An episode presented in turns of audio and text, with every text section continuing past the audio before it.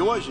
O Lula de volta, porque pobre, na cabeça deles, não pode ter O Brasil direito. tem um presidente que acredita em Deus. Deus não responde o grito vazio. Quem é o E grito hoje? vazio? Não pode ter carne de primeira. E hoje? É aquela oração. Carne de Que acredita em Deus. Pobre não pode ter carne de E primeira. hoje? Valoriza a família. É a pessoa achar que Deus quer isso. Corrupção. Respeita a Constituição. que uma pessoa.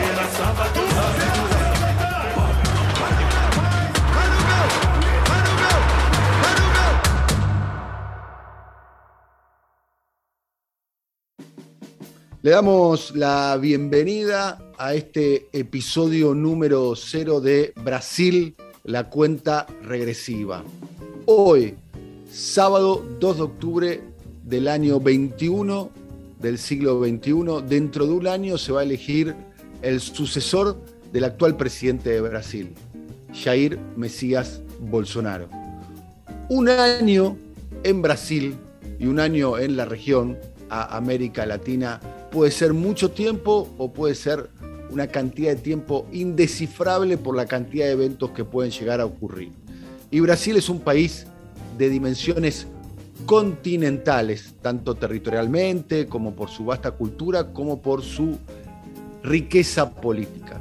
Pueden pasar muchos eventos y el motivo de Brasil, la cuenta regresiva, es tratar de ir descifrando, ir iluminando, ir entendiendo, ir preguntándonos las diferentes cuestiones que tienen que ver con el proceso electoral que va a definir el próximo pre- presidente de Brasil, el país en términos económicos más importante del hemisferio sur, ¿eh? el gran aliado de la Argentina, el gran socio importante de la Argentina, un país muy visitado, muy recorrido y, este es un interrogante que planteamos nosotros, muy poco conocido, muy desconocido, un enigma en muchos en muchas de estas eh, cuestiones de la política.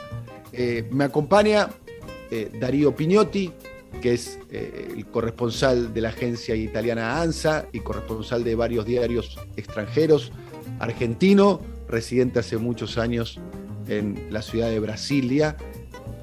Darío, buenas tardes, ¿cómo estás? Buenas tardes, amigo Daniel.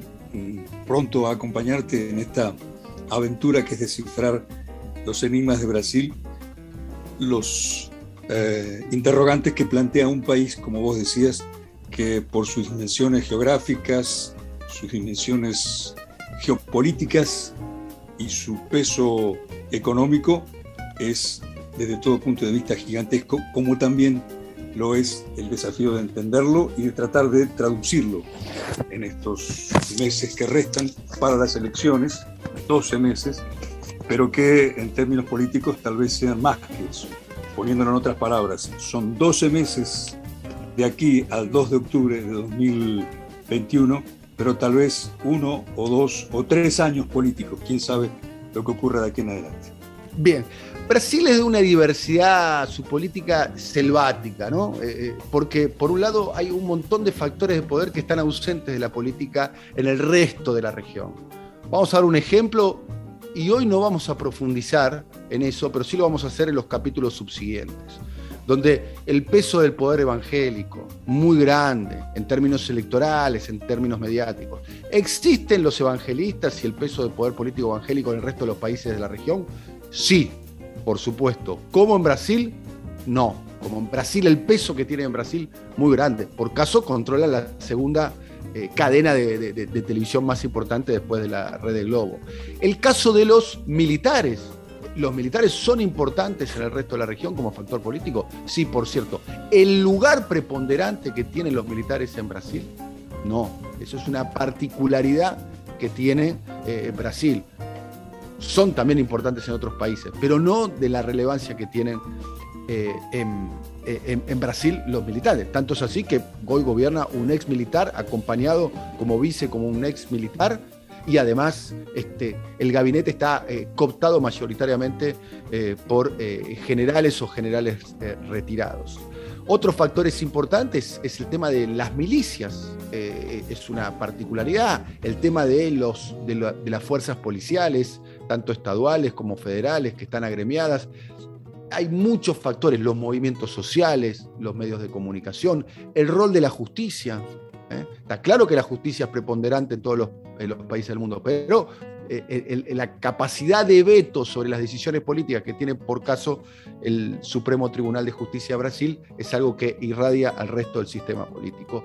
De todos estos factores vamos a ir a estar analizando capítulos a, capítulos, a capítulos, episodios a episodios a lo largo de eh, Brasil, la cuenta regresiva. Dentro de un año, eh, Darío, oyentes, será domingo, será 2 de octubre, del 2022 y los brasileros van a ir masivamente a las urnas para elegir al próximo presidente y a los gobernadores. El sistema para elegir, Darío, es un sistema de balotaje eh, clásico, ¿no?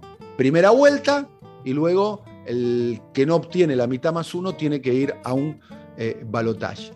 Todo indicaría hoy, como bien vos dijiste, eh, en Brasil un año es puede ser un siglo en términos políticos, todo indicaría hoy que los candidatos van a ser Luis Ignacio Lula da Silva, quien fuera presidente en dos oportunidades, y por otro lado, pareciera ser que el candidato eh, que, más eh, cantidad de votos logra tener tras, de sí en, los estudios de opinión pública es eh, Jair Bolsonaro.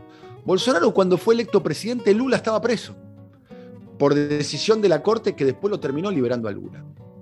En términos políticos sería, cinematográficamente hablando, Darío, algo así como Godzilla frente a King Kong, que se enfrenten electoralmente.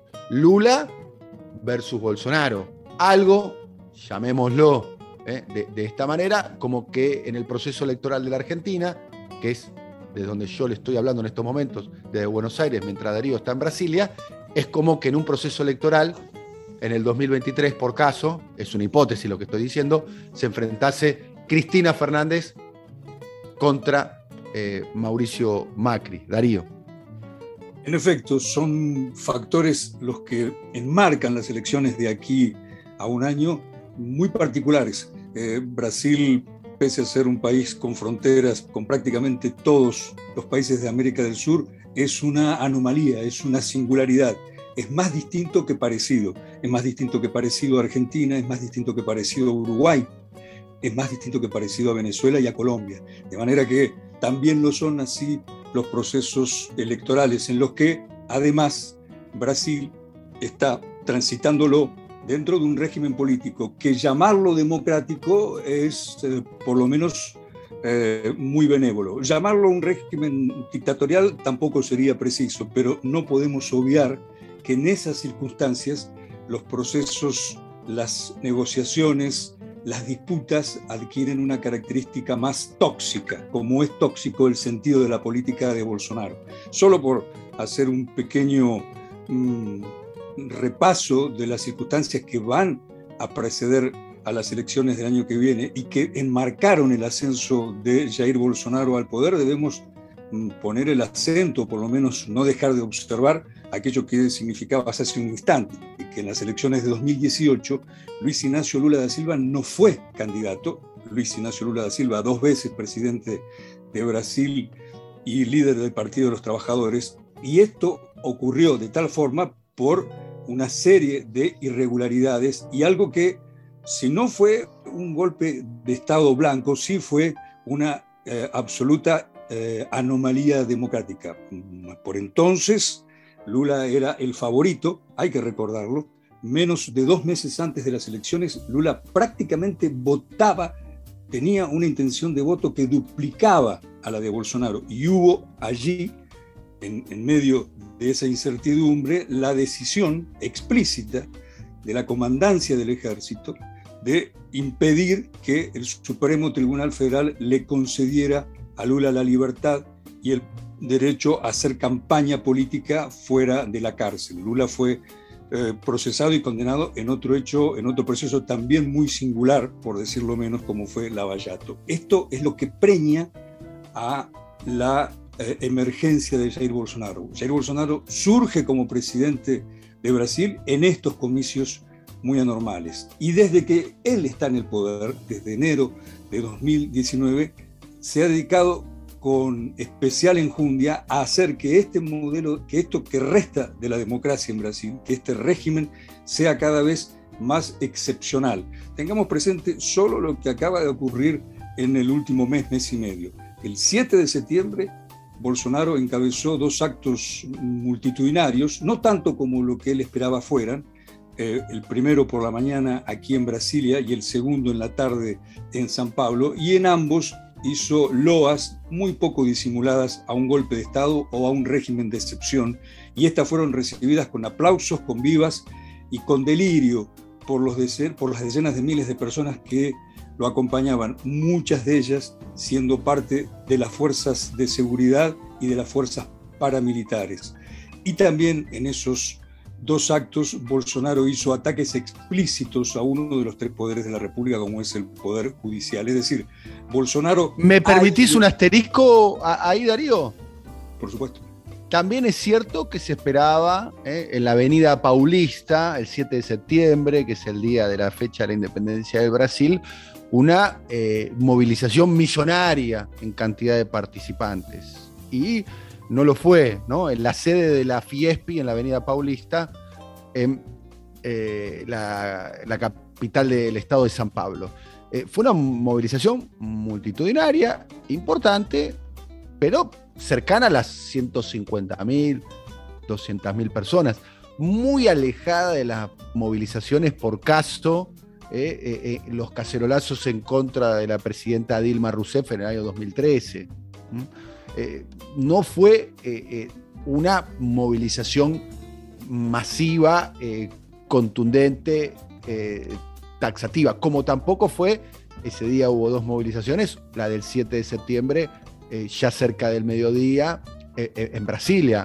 ¿Hubo mucha gente? Sí, hubo mucha gente, pero no fue un no sé, algo incontenible fuera de regla. Importante que ese, e, ese factor de presión de Bolsonaro con la movilización masiva y popular no se terminó de verificar. En efecto, no fueron los dos millones que él prometió. Bolsonaro es bastante flojo de lengua, es eh, por demás y ha cometido varios fallidos desde que está en el plan alto y desde que habla diariamente eh, no con la prensa, sino con sus seguidores, la mayor parte de ellos fieles, ciegos al presidente e igualmente invidentes a las religiones neopentecostales. Pero, evidentemente, el ensayo eh, de golpe o el intento de birlar eh, la ecuación política en, el sentido estricto de parte de, Bolsonaro existió mucho más, o por lo menos esto se refuerza desde mi punto de vista en el hecho de que Bolsonaro dedicó por lo menos dos semanas a convocar a esos actos en los que, hay que decirlo, las fuerzas eh, que se sumaban al llamamiento de Bolsonaro en, buen número fueron policías retirados y representantes no muy disimuladamente de los grupos paramilitares. Y antes de ello, el 10 de agosto, es decir, menos de un mes antes de esto, Bolsonaro, porque sí, ordenó una parada militar frente al Congreso. Cito estos dos episodios que son muy próximos, que están muy vivos, muy calientes, para aproximarnos a quién es el presidente y al modo en que él mm, procesa las relaciones de poder y su estrategia para perpetrarse en él, o por lo menos para ser reelecto, o para que después del 2 de octubre de 2021 él continúe allí. Ahora poco assisti um vídeo do ex-presidente Lula dizendo que o modelo econômico da China é o que deve ser imposto no Brasil. Não vou discutir o modelo econômico da China, mas, obviamente, o primeiro passo que deveria ser feito aqui no Brasil, se esse cara viesse ocupar a presidência para seguir o modelo chinês, seria acabar com a CLT seria acabar com o 13 terceiro, acabar com as férias, acabar com o fundo de garantia, acabar com a hora extra. Ou seja, manter um, um regime de trabalho ao nosso povo que nós não poderíamos aceitar. A China com seu regime, o Brasil com seu regime. Agora, não podemos aceitar que alguém que já foi presidente, que se apresenta como candidato para voltar à presidência, com essa proposta, ter o apoio da maioria do povo brasileiro.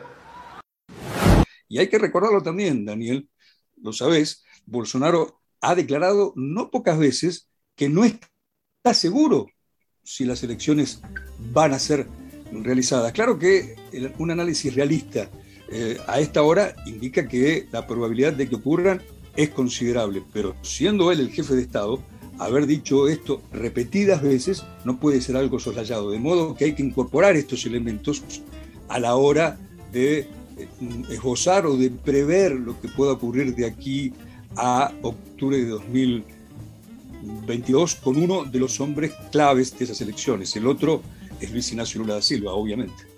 Bien, te propongo ahora, Darío, Darío Piñotti desde Brasilia, eh, nosotros aquí desde, desde Buenos Aires, hacer eh, un, vuelo eh, rasante alrededor, insisto, después vamos a, profundizar en cada una de las fuerzas y cada uno de los factores de poder, en los diferentes partidos políticos en condiciones de participar activamente, encabezando la chapa, como le dicen en Brasil, la, la fórmula, o formando parte de alianzas, en un sistema político que es bueno aclarar, es muy bueno aclarar que es lo más parecido a un vaso eh, que se un vaso de vidrio que se cayó al suelo, ¿no?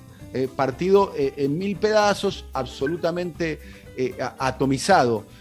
Como ejemplo, como ejemplo, y creo que, y ahí nos podemos adentrar en el tema, podemos profundizar en el tema, Jair Bolsonaro hoy no tiene partido político, fue electo en el año 2018 eh, eh, por un partido eh, político y hoy lo abandonó y está formando su nuevo partido. Técnicamente está sin partido político. Y por otro lado está Luis Ignacio Lula Silva, que a pesar de todas las crisis que ha vivido el PT, el PT ha sido el único partido, el Partido de los Trabajadores, que desde que hubo la primera elección directa en Brasil, en, en toda la transición democrática, ha participado en los procesos electorales presidenciales y ha llegado o a la presidencia o al balotaje. No ha estado ausente en ninguna de esas instancias. Siempre o llegó a la presidencia, dos veces con Lula, dos veces con Dilma, o ha llegado eh, al balotaje.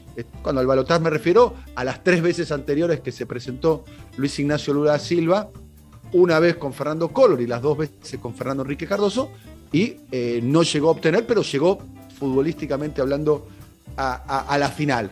¿Qué quiero decir con esto? Bolsonaro no tiene partido político, esto no quiere decir que no tenga ni política ni tenga un acuerdo de partidos detrás, ¿eh? pero técnicamente hasta ustedes los periodistas que cubren la realidad de Brasil, medio en broma, medio en serio y casi ironizando, cuando ponen Jair Bolsonaro, ponen entre paréntesis sin partido y cuando ponen el resto de los candidatos ponen, no sé, eh, Ciro Gómez, entre paréntesis, PDT, el partido donde está actualmente Ciro Gómez. Te propongo entonces, Darío, un repaso por las diferentes fuerzas. ¿Cómo está el PT? El PT, ciertamente, otra vez comparando a Brasil con los países latinoamericanos, es sin duda el partido de izquierda o de centro izquierda más importante de América Latina y el verdadero partido en el sentido estricto de la palabra, Daniel, es decir, un partido con programa, con dirigentes, eh, con vínculos orgánicos entre ellos y con militancia. Algo que en el resto de los partidos importantes o de gran peso electoral es algo inhallable, es decir, eh, el partido de Bolsonaro, que es un no partido, el Partido Social Liberal, es apenas una franquía que él alquiló para postularse en 2018 y con la, que, la cual él rompió meses más tarde, no es otra cosa que eso. Alguien lo, si alguien buscara eh, militantes de esa marca registrada, lo que encontrará será algunos eh, domicilios postales y no mucho más que eso. Oficinas y algunos eh, teléfonos, solamente eso. El otro importante partido que tampoco reviste las características de un partido clásico, es decir, con los tres requisitos que te mencionaba antes, es el movimiento democrático brasileño del expresidente eh, Michel Temer. Este sí, una fuerza importante a nivel nacional, que cuenta con una característica que en un país de 8,5 millones de kilómetros cuadrados es vital, esto es presencia territorial, pero al mismo tiempo tiene entre sus dirigentes diferencias abismales, esto es, hay miembros del movimiento democrático brasileño, por ejemplo, como Renan Calheiros, probablemente a esta hora el senador con más peso propio en Brasil, que es... Perisco con Renan Calheiros, fue el presidente del Senado al momento de la destitución de Dilma Rousseff, ¿no? Exactamente. Aliado, aliado del ejecutor de la destitución de Dilma Rousseff, Eduardo Cuña. Aliado que también pertenecía por entonces a ese partido que en 2016 se llamaba Partido Movimiento Democrático Brasileño y hoy le sobra una P, hoy se llama Movimiento Democrático Brasileño.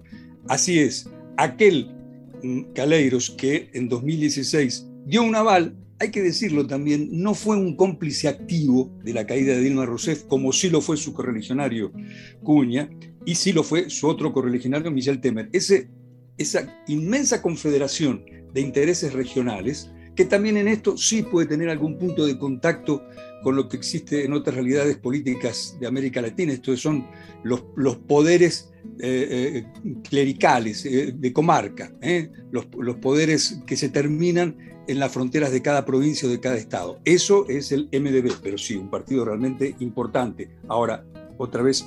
Algunos definieron, Darío, al, al PMDB, hoy MDB, como un partido cuántico, ¿no? Que está básicamente con poder territorial, muy parecido a los, a los radicales aquí en la Argentina, ¿no? Eh, quizás eh, eh, no gobiernan, no, no, no les da, no les da la chapa para encabezar la chapa, ¿no? De alguna manera, pero sí les da como para participar en acuerdos de, poder, como para poder acceder a, la presidencia. De hecho, Michel Temer fue dos veces vicepresidente de Dilma Rousseff paréntesis, Michel Temer apareció, ¿no? Eh, luego de su ostracismo político, apareció con sucesivas eh, eh, reuniones con, Jair Bolsonaro y hasta se dio el lujo de coquetear con la posibilidad de, en un segundo turno, en una segunda vuelta, en un balotaje, poder, manifestarse incluso a favor de, de, Lula, cosa que sí hizo Renan Calheiros, ¿no? integrante hoy de una comisión investigadora del Senado por la cuestión de, del COVID, que es uno de los más eh, férreos opositores a la política de, Bolsonaro. Eh, ahí tiene un comportamiento que es, no sé si considerás vos, Darío, pero casi el comportamiento histórico del de, el PMDB, hoy el MDB. En efecto, pero son los PMDBs, bueno, a esta hora los MDBs, porque en esta coyuntura, eh, Michel Temer actúa como fuerza casi auxiliar de Bolsonaro y Renan Caleiros, el otro nombre importante de ese mismo partido, del MDB, actúa como una de las principales, si no la principal referencia conservadora o de centro derecha adversaria al presidente Bolsonaro. Para que nuestros eh, internautas no pierdan el hilo de lo que había comenzado a decir hace un minuto. Este es un ingrediente para ver lo que ocurrirá el año que viene. Y ante tu pregunta, ¿cuáles son los actores político-partidarios? Hay que considerar al MDB y luego hay que considerar a una constelación de fuerzas conservadoras de derecha y en algunos casos de derecha intensa. Esa es otra particularidad de Brasil. Hay tantas derechas en este país y se ha corrido tanto hacia ese margen político que hasta llegar a la ultraderecha de Bolsonaro hay varios escalones. Pues bien, entre la derecha clásica, la derecha intensa, antes de llegar al bolsonarismo, al extremismo, hay otras fuerzas que integran algo que se llama el centrao, el centrazo, una fuerza de centro que más de centro es de derecha y que hoy es aliada de Bolsonaro. Y es Como lo fue de Dilma también, ¿no? Como lo fue de Dilma y en su hora de Lula. ¿eh? Eh, probablemente con una convicción, en el caso actual, más eh, intensa se pudiera decir que eran socios de Lula tal vez tapándose la nariz para el olfato de ellos, y hoy lo hacen con más convicción, con más alegría, se los ve más sonrientes.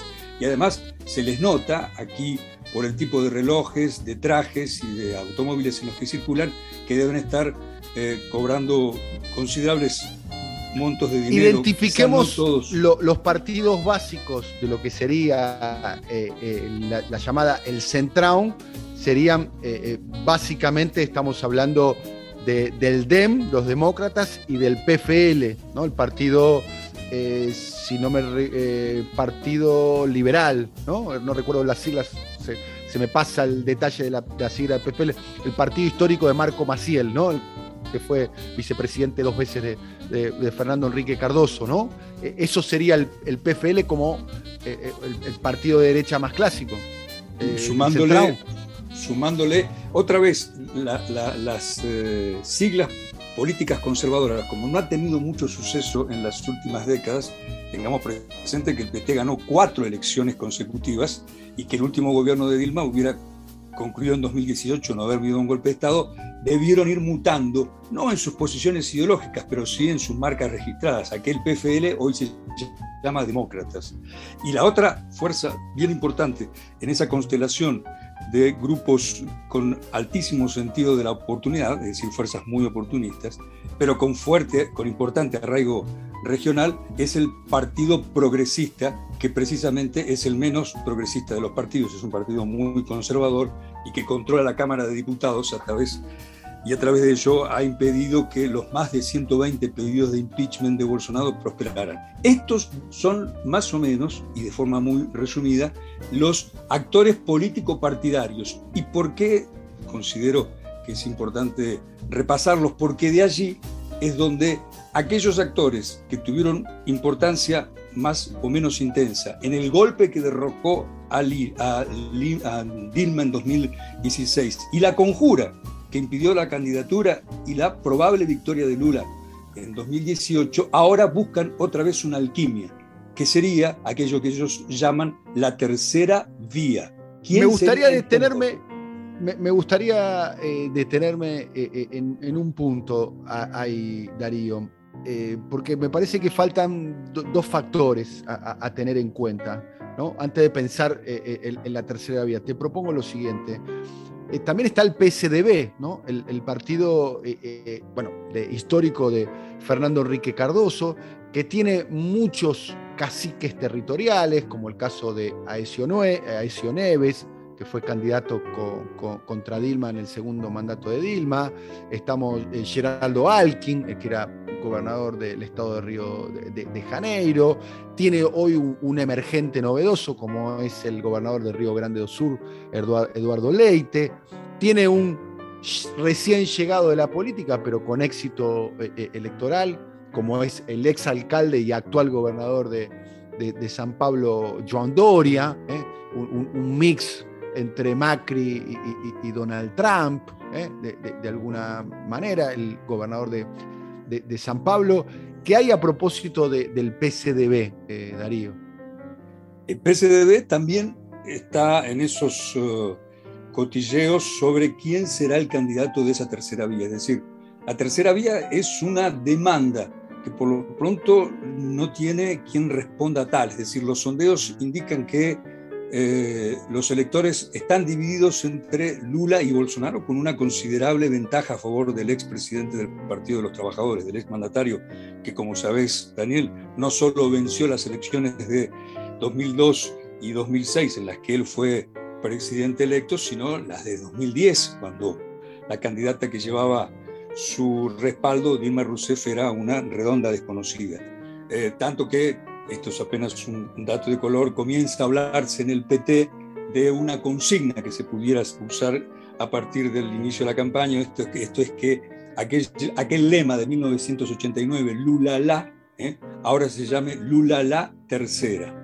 Pues bien, eh, la búsqueda de ese eh, candidato que pueda impedir el ascenso que a esta hora se presenta como irresistible de Lula, eh, es aquello que, a, lo que se abocan precisamente todas estas fuerzas, inclusive esta que vos referías recién, el PSDB, cuyo padre histórico, cuyo presidente de honor lo cual es ciertamente eso y nada más que eso, porque Fernando Enrique Cardoso, el expresidente, no es alguien que cuente con peso político electoral, estaría también intentando encontrar o proponer un candidato para esa tercera vía. Y no olvidemos otro nombre a los que vos recién referías, es decir, a Doria, el gobernador del estado de San Pablo, que en sí mismo es una república argentina por Producto Bruto y por población, alguien que en su hora fue aliado de Bolsonaro y que hoy se convirtió en su adversario, y que es el ex juez Sergio Moro, el mentor de la causa Lavallato, causa mm, publicitada como un proceso anticorrupción, cuando en rigor no lo fue, y que eh, gracias a lo mucho que hizo para impedir la candidatura de Lula en 2018, fue premiado por Bolsonaro con el Ministerio de Justicia en 2019. Esto es el juez que haciendo política a través de, su, de sus oficinas en Curitiba, en, en, la capital de un estado sureño de Paraná, llegó a ser ministro de Justicia de un gobierno de ultraderecha. Tampoco habría que, por lo menos de arranque, a un año de las elecciones, decir que son cero las chances de Sergio Moro de ser candidato. Tal vez no lo sea, pero no es un nombre a descartar por completo. Todo esto, y aquí otra vez, eh, acaso abusando de eh, las revisiones históricas, se repite una constante. Esto es, las candidaturas de Lula han dado históricamente lugar a estos conciliábulos, a encontrar alguna solución más o menos mágica, más o menos de último momento, para impedir que llegue al gobierno. Eso ocurrió en 1989, cuando fue inventada la candidatura de Fernando Collor de Melo, gobernador de un estado remoto y sin ningún peso político propio, pero que gracias a un partido tan poderoso como la cadena de televisión y de multimedios Globo se convirtió en un postulante presidencial y venció. Y en 1994, cuando a comienzos de año la ventaja de Lula en todas las encuestas era prácticamente irremontable y otra vez se produce esta alquimia de los grupos de poder que cuentan, esto es banqueros, esto es grandes medios de comunicación, para que se creara la candidatura de Fernando Enrique Cardoso. Es decir, vuelve a repetirse entre 2021 y 2022 aquello de cómo hacen los grupos dominantes para evitar que retorne lo que para ellos es el fantasma Lula. Bien, mientras tanto están los estudios de opinión pública. Spoiler, adelanto para todos ustedes, los vamos a tener en cuenta, sabiendo que eh, tienen muchos cuestionamientos. Y en Brasil, eh, corregime por favor Darío si me equivoco, eh, Brasil tiene un peso específico muy importante a la hora de toma de decisiones. O sea, tienen, eh, cumplen el papel de reordenar o ordenar o marcar el camino en las discusiones políticas y en las discusiones de candidaturas, eh, los estudios de opinión pública. De hecho, está Datafolia, bueno, lo que era la empresa Ibope, que era una empresa de origen brasilero, ahora cambió de manos. Eh, Datafolia, por caso, viene presentando encuestas periódicamente en Brasil donde dice que Lula estaría ganándole a, Bolsonaro en el segundo turno, la segunda vuelta, por 56 a 31. Y que pareciera ser que Lula ganaría casi en todos los escenarios frente a los otros candidatos. Ya vamos a ir en unos minutos ¿eh? haciendo la lista de los posibles presidenciables hoy. Más allá de que los diferentes episodios de Brasil, la cuenta regresiva, estaremos profundizando en cada uno de los candidatos. ¿eh? De acá a la elección del 2 de marzo del 2022, cuando empieza a definirse el sucesor de, de, Bolsonaro. Pero dentro del recorrido, vos estás planteando algo que es, si se quiere, el sueño húmedo del establishment económico y financiero, industrial de Brasil, la posibilidad de generar una tercera vía. ¿Por qué? Está claro que no están conformes con Bolsonaro, ¿no? Les, horroriza ¿no? a los liberales progresistas, eh, a, a, su prensa, a, a, la, a, la, clase media urbana brasilera, les horroriza ese Brasil aislado del mundo, ¿no? Esa imagen, voy a dar solamente una imagen, Darío, para compartir con esa imagen de el presidente Bolsonaro yendo a la Asamblea Anual de Naciones Unidas y no pudiendo ingresar a una pizzería porque no está vacunado y comiendo pizza en la vereda, no es la imagen que la ilustrada eh, clase media, clase alta brasilera se imagina para sí mismo, de un presidente. ¿no? no es el mejor modelo, no es el espejo donde se quieren ver eh, reflejados. La imagen de comiendo pizza eh, en la vereda en Nueva York no es producto de mi imaginación, quiero decirles, sino que es producto de lo que pasó. En la ciudad de Nueva York, para ingresar a un local gastronómico, se necesita estar vacunado y el presidente Bolsonaro, un detalle que a mí me parece honestamente absolutamente, si se quiere, lisérgico, no está vacunado. No, no, no, ha, recibido ningún tipo de, vacuna. Supongo que se habrá negado a recibir algún tipo de vacuna. Más allá de eso y de la posibilidad de, una tercera vía, ¿no? Eh, claramente hubo sectores que terminaron apoyando a Bolsonaro en el balotaje o la elección del 2018 y hoy este, se horrorizan, eh, bueno, caso Joan Doria, ni hablar de la cantidad de medios de comunicación que lo han acompañado y demás. Hay otros factores ahí que, que falta eh, tener en cuenta eh, que es el caso de Ciro Gómez, ¿no? que ya ha participado en tres procesos electorales y siempre eh, llegando alrededor del el 10%. ¿no? Eh, pero perdura todavía la, voluntad de Ciro Gómez de poder participar del proceso, mientras otros se fueron quedando en el camino. Hoy integra el PDT, el histórico partido eh, de, Lionel Brizola, eh, un, dirigente eh, laborista, digamos, de centro izquierda, aliado de Lula, aliado de Lula, Lionel Brizola, como lo fue históricamente también el PDT. Ciro Gómez, si uno hace el recorrido, siempre, para decir una manera, siempre corrió por izquierda el PT, ¿no? Y ahora está este, teniendo posturas más bien de, de centro, tratando de eh, seducir a la centro derecha, de hecho, imaginando por caso eh, que un compañero de fórmula sea un integrante del PSDB, el partido de Fernando Enrique Cardoso, la especulación pública en Brasil es que pueda llegar a ser Eduardo Leite, el gobernador de Río Grande do Sul, Darío. Así es, Ciro Gómez eh, se imagina a sí mismo como el candidato de centro izquierda digerible, potable, no contaminante, para oponer fuerza a Luiz Inácio Lula da Silva, de quem foi aliado durante anos. Lula é a coisa mais velha que existe na política brasileira. E está enfrentando a percepção crescente de que o Bolsonaro é a coisa mais podre da política brasileira.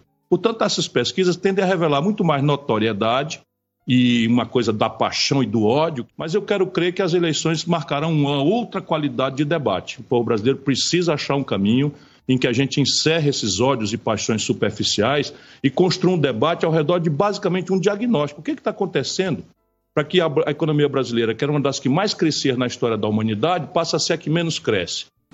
Ciro Gomes, eh, em los dos governos de Lula, participou inclusive eh, en ellos y fue más tarde un defensor de Dilma Rousseff cuando el proceso hacia su destitución había avanzado. Pero por, razones varias, pero fundamentalmente si hubiera que encontrar una síntesis, te diría por su estilo político y su eh, forma mercurial de, actuar, y además porque hereda el estilo de los caudillos del nordeste brasileño, de los aquí conocidos como coroneles, es que decidió romper lanzas con el PT y jugar su propia carta hacia una candidatura presidencial que, insisto, no hay que dejarla, darla por muerta de arranque, porque después de Lula y um, Bolsonaro es el tercer candidato expectable, es el que en casi todas las encuestas aparece con un 8, un 7, un 6, incluso casi como si lo hubieran pensado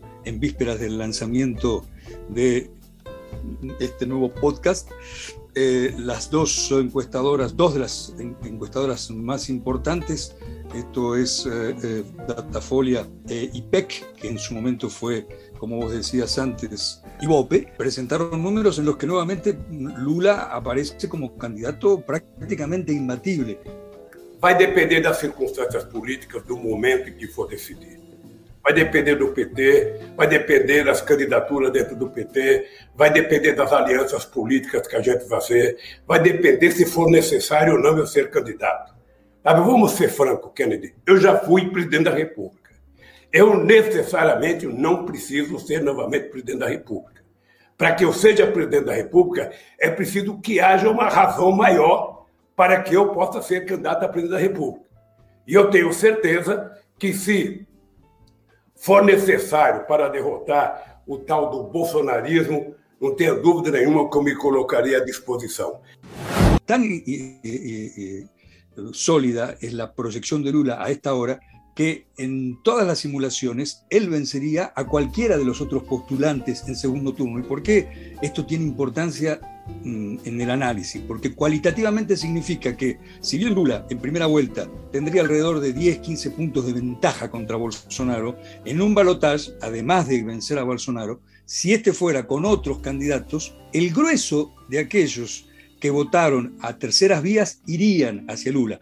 Aquí hay un punto, Daniel, distinto un punto neurálgico tal vez a lo que fue el clima de opinión electoral en 2018, donde contaba y mucho el antipetismo alimentado diariamente por la cadena Globo y su por entonces popstar que era el juez Moro, es decir, alimentar que todo lo malo que había ocurrido en Brasil se debía al lulopetismo, expresión muy despectiva y cargada además de macartismo. Hoy esa fobia hacia el PT es un dato de la cultura política o de la percepción política en parte superado. Y lo que ha cobrado mucha fuerza es el anti-bolsonarismo, poniéndolo en nombre y apellido. Electores, por ejemplo, de Joao Doria, que en su momento, aquel candidato, el actual gobernador de San Pablo, del Partido de la Socialdemocracia, que en 2018, pese a ser de un partido que formalmente es de centro derecha, votó a la ultraderecha, como es Bolsonaro, muchos de los electores de Doria que hicieron ese voto en 2018, Doria gobernador, Bolsonaro presidente, ahora votarían a Lula en, una segunda vuelta. Es decir, comenzó a desgastarse de una manera más mm, acelerada, más, eh, eh, más fuerte, más virulenta de lo que se hubiera sospechado el anti-bolsonarismo. Y en esto hay varios factores que cuentan, pero uno de ellos indudablemente es la pandemia. Y otro de ellos, este tampoco se puede dejar de lado, es que Bolsonaro, al no contar con un partido político tradicional, también se ve mutilado en la forma de vincularse con la sociedad. Claro que Bolsonaro tiene de su lado a un partido político no convencional, pero quizá uno de los más poderosos, si no el más, como son las Fuerzas Armadas. Bien, eh, Fuerzas Armadas en algún momento en un episodio de Brasil Cuenta Regresiva, este podcast que estamos haciendo con Darío Piñotti, yo desde Buenos Aires, él allí desde Brasilia, estaremos analizando. Como para ir cerrando, anticipo, vamos a tener un cierre musical con la última canción presentada por un artista, probablemente el artista popular más importante de la historia contemporánea eh, de Brasil, eh, la lista de los presidenciables. Spoiler, ¿eh? todo indicaría, si la elección es el domingo que viene, que el que obtendría más votos sería Lula y, el segundo estaría Bolsonaro y el, que estaría terciando la posibilidad sin llegar al balotaje, al sería Ciro Gómez. Pero no es el único, ¿no? Joan Doria también tuvo, tiene voluntad de, de presentarse. Está ahí esa candidatura un poco aventurada por parte de un presentador de televisión que se llama José Luis Datena. Eh, y después eh, se, termina la lista, ¿no? Creo también está eh, Fernando Enrique Mandetta, ¿no? Quien fuera ministro de Salud en, un momento de la pandemia, alguien que se fue, que tuvo un, comportamiento de la pandemia bastante, bastante razonable, si se quiere, ¿no? Y que se fue enemistado por las políticas públicas desplegadas por Bolsonaro. Pero corregime, eh, Darío, creo que la lista está ahí, ¿no? No, no, sale de ahí. Exactamente, ahí es donde se cierra por lo menos eh, la oferta de candidatos eh, potenciales. Hasta hace algunos meses había otros nombres, como el de un conductor de programas de entretenimiento, Luciano Hulk, del canal de la aún hoy muy poderosa cadena Globo, pero anunció que desiste de esa posibilidad. Y habrá que saberlo en las próximas semanas, no tiene mucho plazo para tomar una decisión, si finalmente el ex juez Sergio Moro, actualmente residente en Estados Unidos, donde trabaja para una consultora que paga muy bien por sus servicios, determina o no afiliarse a un partido y ser candidato.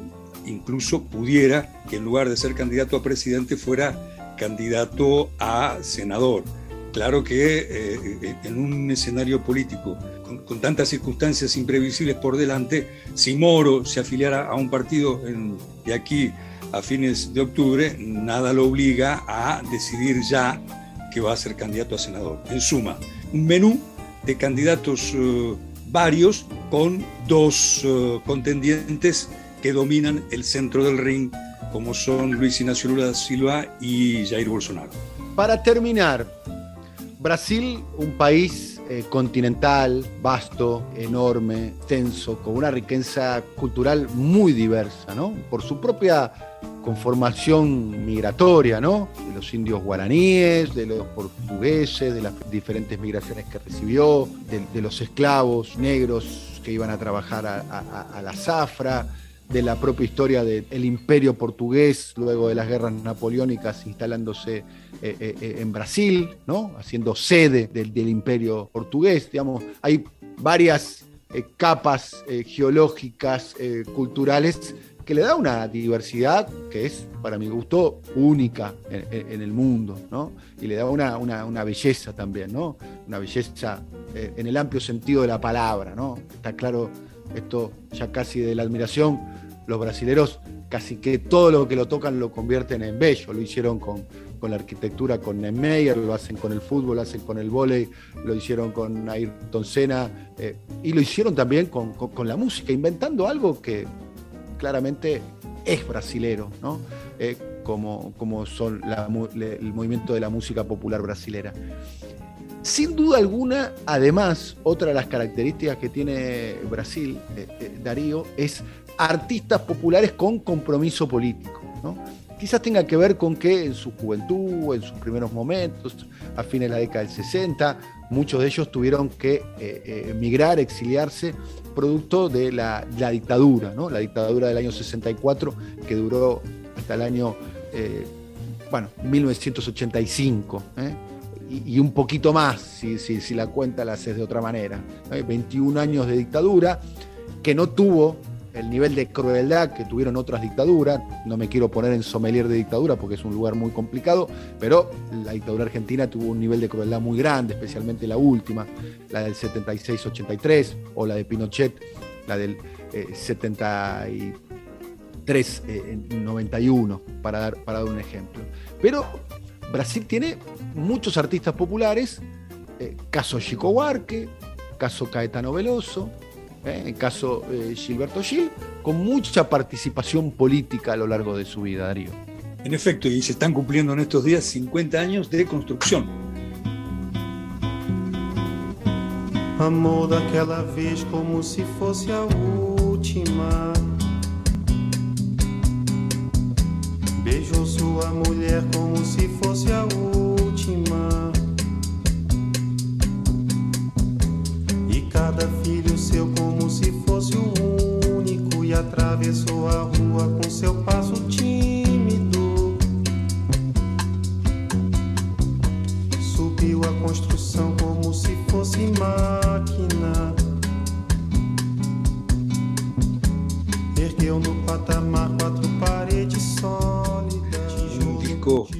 marcou época durante a ditadura, os autores eh, Chico Huarque, quien acaba de casarse recientemente con una abogada, ella también eh, muy participante en asuntos políticos y una de las juristas que más ha elaborado doctrina y ensayado, redactado ensayos y ponencias internacionales respecto de lo que fue el lawfare, la guerra jurídica a través del Lavallato. Chico Huarque eh, ha sido probablemente uno de los intelectuales, porque también él es escritor y ha tenido una biografía eh, de más compromiso político y otra vez aquí robándote la expresión, no quiero ser sommelier de intelectuales ni sommelier de cantantes, pero acaso el más coherente de los más sonados. Chico Buarque ha tenido ah, una presencia, una compañía, un compañerismo hacia Luis Ignacio Lula da Silva,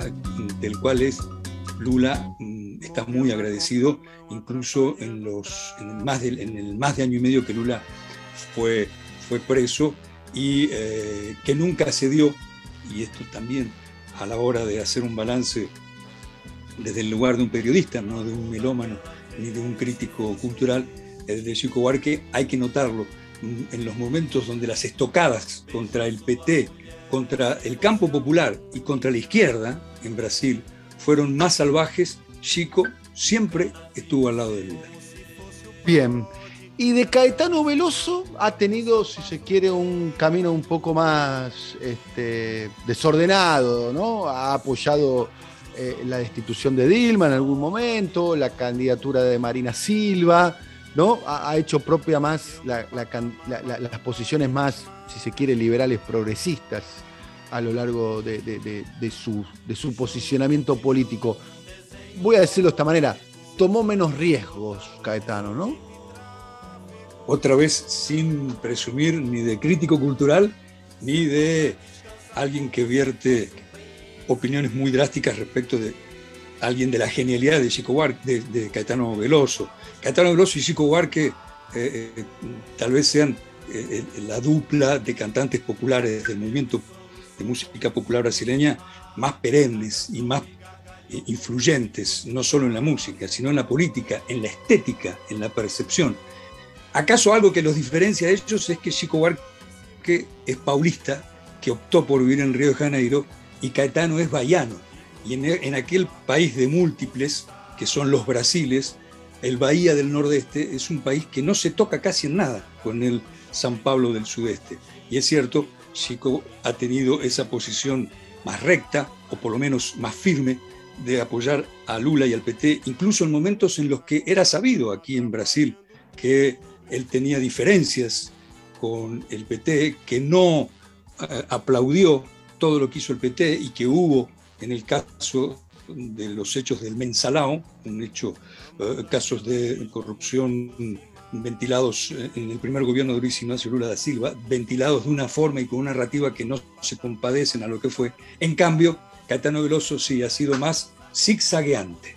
Pero es cierto que en sus zigzagueos, ahora, tanto Chico como Caetano y como buena parte de la intelectualidad progresista y también de la intelectualidad de izquierda y el pensamiento del campo popular hoy están unidos frente a la barbarie. Es decir, Caetano ha vuelto a encontrarse, y él lo ha escrito, eh, con la izquierda, ha vuelto a repensar su vínculo con la izquierda y ha encontrado en eh, Jair Bolsonaro la cara del apocalipsis. Y es hoy por hoy alguien de una posición muy coherente y muy constante a sus 79 años de denuncia y de activismo cultural contra Jair Bolsonaro. Un activismo que, a riesgo de ser insistente, influye mucho en el inconsciente colectivo brasileño.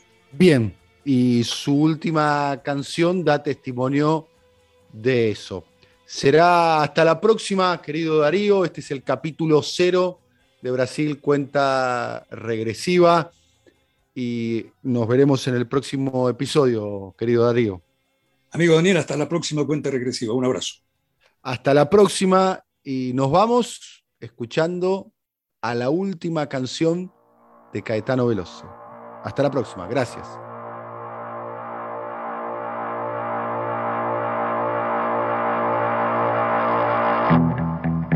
Uns anjos tronchos do Vale do Silício, desses que vivem no escuro em plena luz, disseram vai ser virtuoso no vício das telas dos azuis mais do que azuis.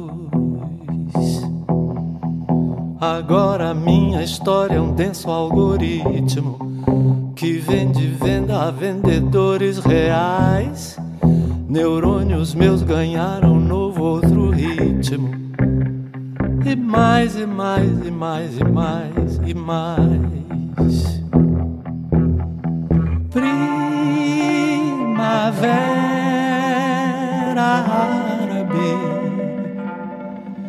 e logo horror.